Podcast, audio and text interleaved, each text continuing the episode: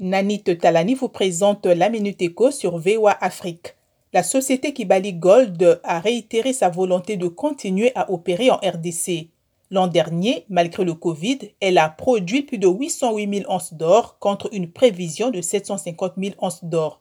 Kibali souhaite l'engagement de toutes les parties, y compris les autorités de Kinshasa, pour la mise en fonctionnalité des corridors miniers artisanaux qui accusent du retard.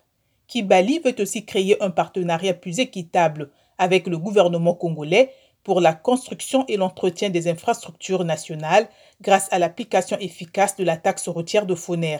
En Mauritanie, le projet national intégré dans le secteur de l'eau en milieu rural a réalisé huit stations pastorales et a augmenté le volume d'eau disponible pour le bétail dans les régions du Brakna, Gorgol et Tagante.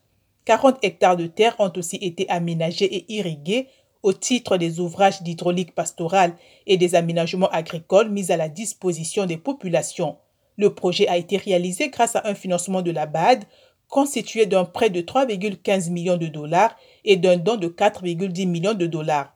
Pour terminer, le groupe pétrolier américain Exxon veut diminuer de 15% le nombre de ses employés dans le monde à l'horizon 2022 et baisser de 6 milliards de dollars ses dépenses structurelles d'ici à 2023.